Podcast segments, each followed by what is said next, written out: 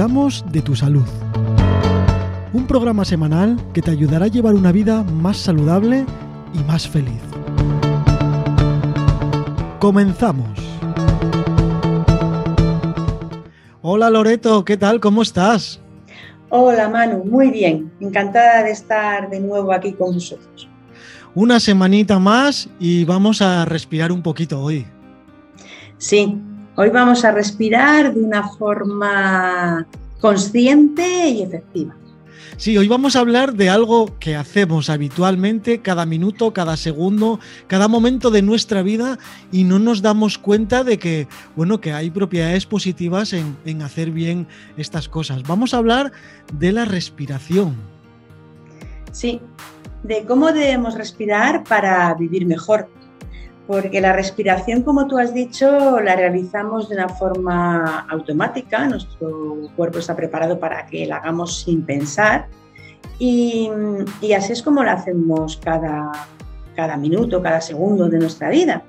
Respiramos para sobrevivir, para coger oxígeno y, y para eliminar sustancias de desecho desde el punto de vista fisiológico. Pero según respiremos, nuestra salud va a ser mejor o va a ser peor.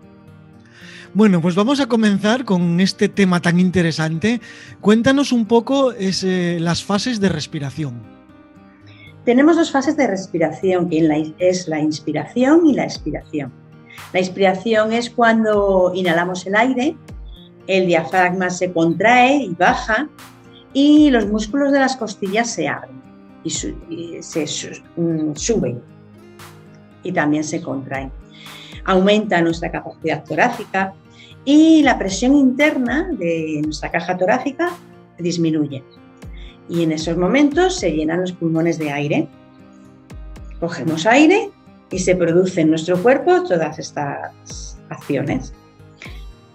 La expiración, pues es cuando soltamos ese aire, el diafragma se relaja, disminuye el volumen de la, de la caja torácica, aumenta la presión interna y eh, a la vez expulsamos el aire, expulsamos sustancias de desecho nocivas que se han eh, sintetizado en nuestras células y mm, entre esas sustancias está el dióxido de carbono. Y en esta inspiración y expiración se produce en las células eh, una, una liberación de energía. Inspiramos, tomamos oxígeno, llegan a nuestras células. Nuestras células producen las sustancias de desecho y la energía. Bueno, ¿y qué tipos de respiración eh, hay o existen? Tenemos eh, tres tipos de respiración. Una respiración abdominal, que es la más frecuente. En este tipo de respiración desciende el diafragma y la base del abdomen se llena de aire. Eh, el diafragma desciende lentamente con la inspiración y asciende con la expiración, cuando tenemos una respiración a nivel abdominal. Y, es como un masaje que se produce en nuestros órganos. Al respirar, vamos masajeando nuestros órganos. Debe ser lenta y sin hacer ningún esfuerzo y se debe realizar por las fosas nasales, por la nariz. Hay otro tipo de respiración que es costal, en la que se dilatan los pulmones en la zona media y se va abriendo la caja torácica, separando las costillas. Este tipo de respiración se usa en actividades deportivas o en actividades que requieren un mayor esfuerzo del habitual. Pero no debe ser una respiración que sea habitual, que sea la, la frecuente. Y el tercer tipo de respiración es la respiración clavicular se respira con la parte superior de los pulmones. Este tipo de respiración no es recomendable eh, realizarla con frecuencia porque se aporta poco, oxígeno, es esa respiración entrecortada que cogemos y enseguida inspiramos enseguida expiramos. Y va asociada al estrés, al nerviosismo, eh, se produce con la ansiedad. No, es conveniente evitar este tipo de respiración. Bueno, y ahora que sabemos ya las fases de respiración, sabemos los tipos que hay, que bueno, más o menos todos controlamos un poquito estas cosas, A ver, explícanos eh, cuáles son los beneficios de respirar bien. Pues a nivel físico eh, tenemos beneficios a nivel cardiovascular, porque mejora la circulación sanguínea, disminuye la tensión arterial y el esfuerzo del corazón y disminuye el riesgo de tener enfermedades cardiovasculares. A nivel sanguíneo, aumenta el número de glóbulos rojos, lo que lleva a un mayor aporte de oxígeno en las células, y aumenta la cantidad de sangre que, va recorriendo nuestro organismo, de manera que facilita la eliminación de las toxinas. A nivel digestivo, aumenta la capacidad para digerir y asimilar los alimentos, mejora el tránsito intestinal y hay una mejor función de los órganos del sistema digestivo por esos masajes que se produce al respirar con la respiración abdominal y de forma lenta. A nivel endocrino y de piel hay un rejuvenecimiento porque hay un mayor aporte de oxígeno a las células y ayuda a quemar grasa. Los músculos se están moviendo a y a un nivel mantenido y constante, pues está quemando una cantidad de grasa. Y los tejidos y las glándulas se alimentan mejor porque reciben mejor nutrientes. A nivel del sistema nervioso central, se produce una mejor función del sistema nervioso parasimpático, que es el que nos lleva a la calma y al equilibrio. El simpático es el que nos hace actuar en momentos de estrés, pero siempre después tiene que actuar el parasimpático con lo cual la respiración nos puede ayudar a salir de ese momento de estrés y entrar en el momento de tranquilidad. Y contribuye a una actividad cerebral y mental óptima. Además nos puede llevar a un estado de ánimo también bueno y agradable.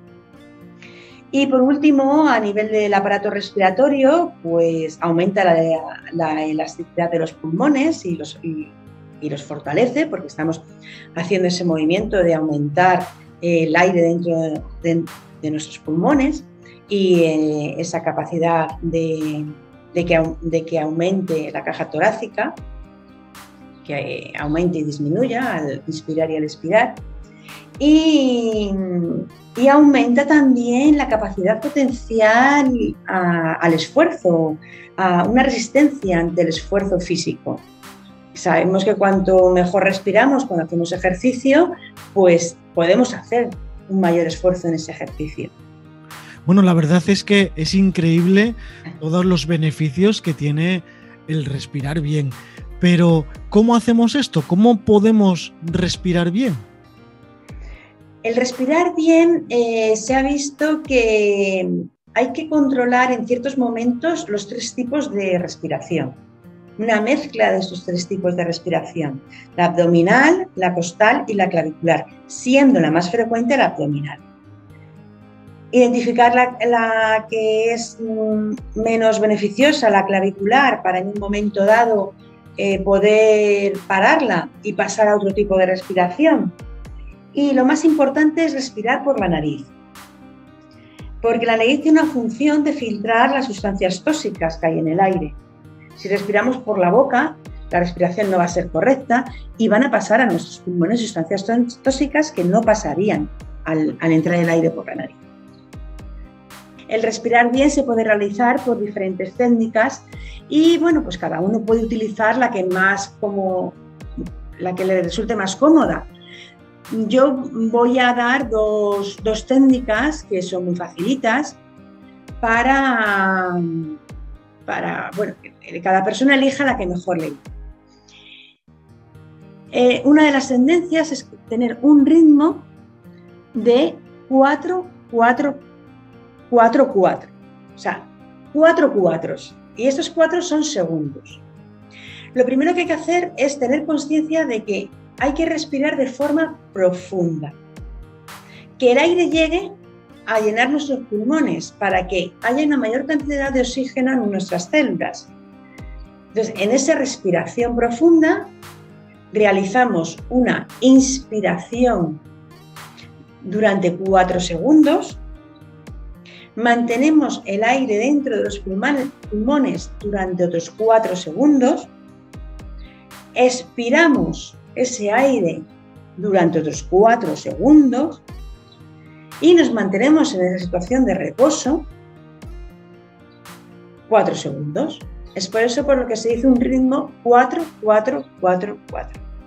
Es una regla muy sencilla de aprender y, y, de practicar, porque bueno, puede que al principio, si no se está acostumbrado a mantener el aire durante esos cuatro segundos y tardar esos cuatro segundos en inspirar y en expirar, eh, resulte algo complicado. Incluso haya un poquito de sensación de ahogo. Bueno, pues empecemos con dos. Dos, dos, dos, dos. Y se va aumentando poco a poco a tres. Y si cuando ya dominamos la técnica con cuatro segundos no nos es suficiente, pues podemos ir aumentando 5, 5, 5, 5.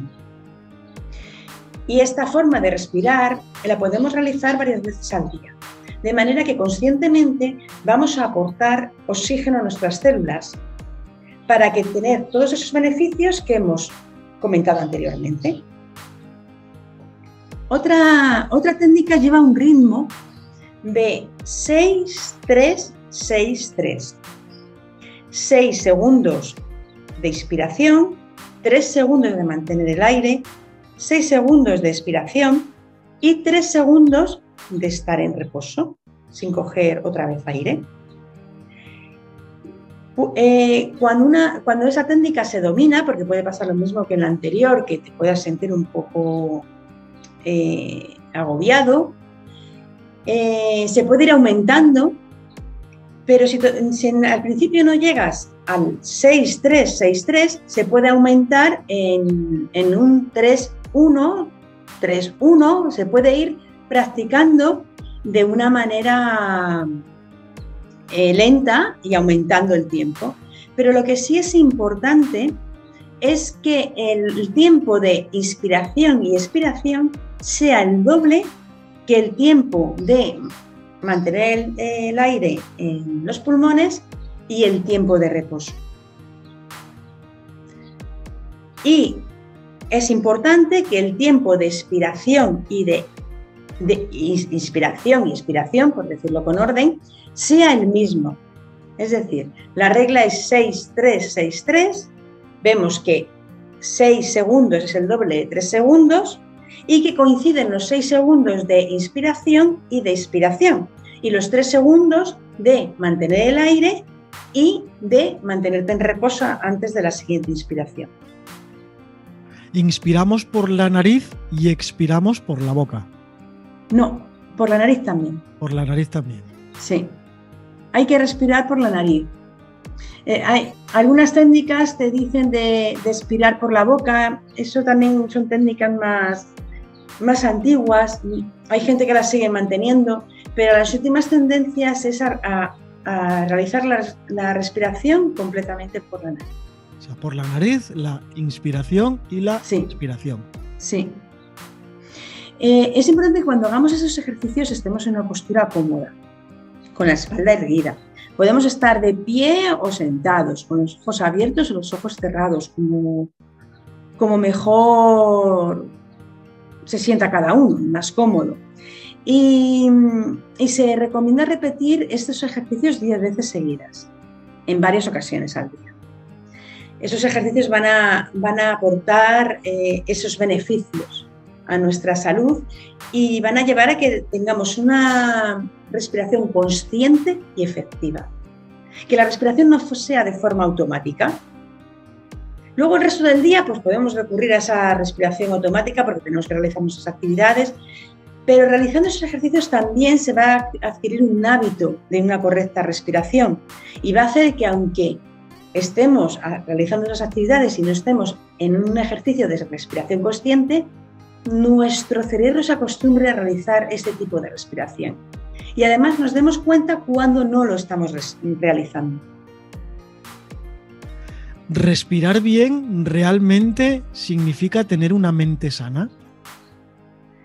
Respirar bien ayuda a tener una mente sana, pero no significa tener una mente sana, porque para tener una mente sana hay que trabajar muchos más aspectos de nuestro, nuestro nuestro cerebro, nuestra mente, como son los pensamientos, o otros hábitos. Pero la respiración es una herramienta muy importante para tener una mente sana y una, eh, una gestión emocional sana también. Es una herramienta muy poderosa en la que se basan muchísimas técnicas de desarrollo personal. O sea, ¿realmente hay un vínculo entre las emociones y la respiración también? Sí, hay un vínculo muy importante y vamos a dedicar un episodio completo a explicar ese vínculo y cómo podemos gestionar bien las emociones con la respiración, porque es muy amplio, entonces se merece un episodio. Sí, la verdad es que es muy interesante. Yo ahora mismo sí es cierto que bueno, yo sí hago ejercicios de respiración desde hace tiempo, pero es un tema que yo sé que la mayoría de la gente desconoce porque no, no sabe que puede tener beneficios el, respirar bien.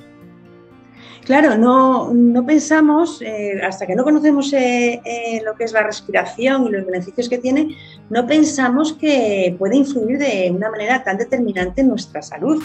Algo que, pues, que creemos que lo realizamos bien, porque lo realizamos desde que nacemos.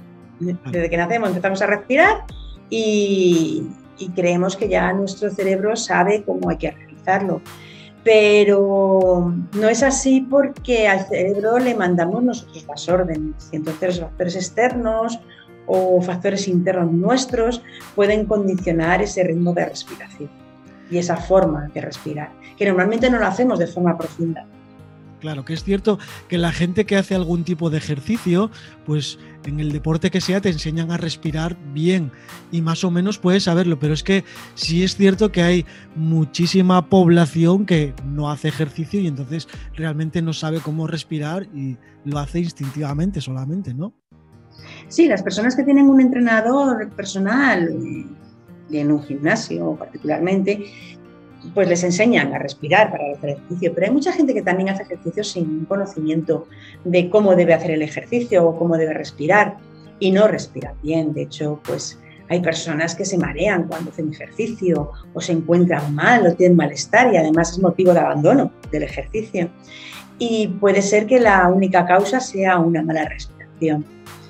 Por eso es muy importante hacer este tipo de comunicaciones para que se tome conciencia de lo importante que es respirar bien y, aprender a respirar en todas las circunstancias que nos podemos encontrar.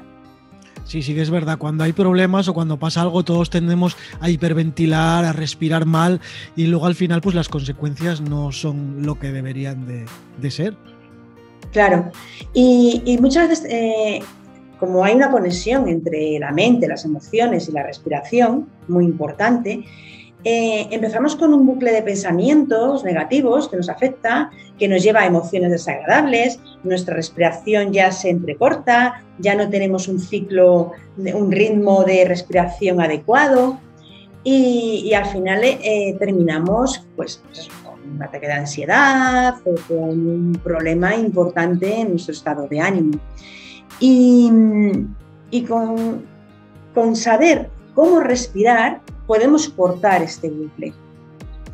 Porque no pueden existir em, a vez una conciencia en nuestra respiración con ese bucle de pensamientos negativos, emociones desagradables, comportamientos no deseados.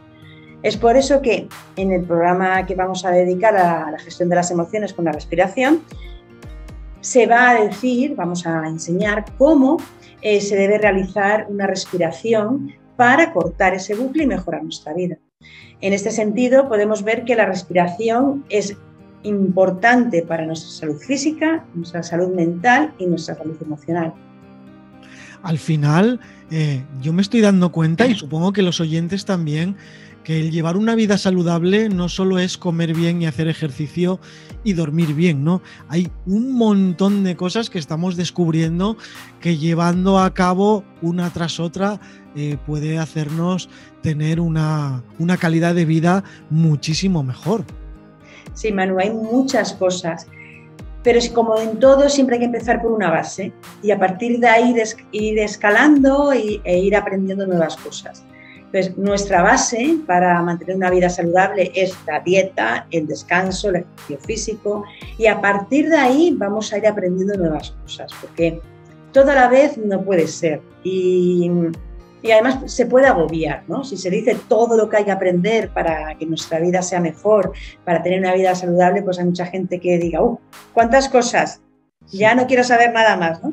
Pues empezamos pasito a pasito y hasta ahora hemos ido con los pasitos de la dieta saludable, de descanso, dormir, el ejercicio físico eh, y la gestión de las emociones y vamos dando herramientas para esa gestión de, las emociones como es la respiración. Sí que es verdad, yo nunca, hasta hace poquito, eh, nunca pensé que las emociones podrían influir tanto en nuestra vida saludable. Es algo que yo nunca tuve en cuenta y yo creo que muchísima gente tampoco. Sí, no se ha tenido en cuenta, pero recordarás que siempre, desde pequeños, por lo menos nuestra generación, hemos oído, es que somatiza, mm. somatiza la enfermedad. pues en ese somatiza están las emociones. Lo que pasa es que, bueno, no había un, no había un gran conocimiento eh, entre las verdaderas consecuencias que lleva una mala gestión de las emociones eh, en la salud. Y con el tiempo, pues gracias a investigaciones que se han hecho, se ha visto que, que hasta se pueden evitar enfermedades gestionando bien las emociones. Es increíble, de verdad.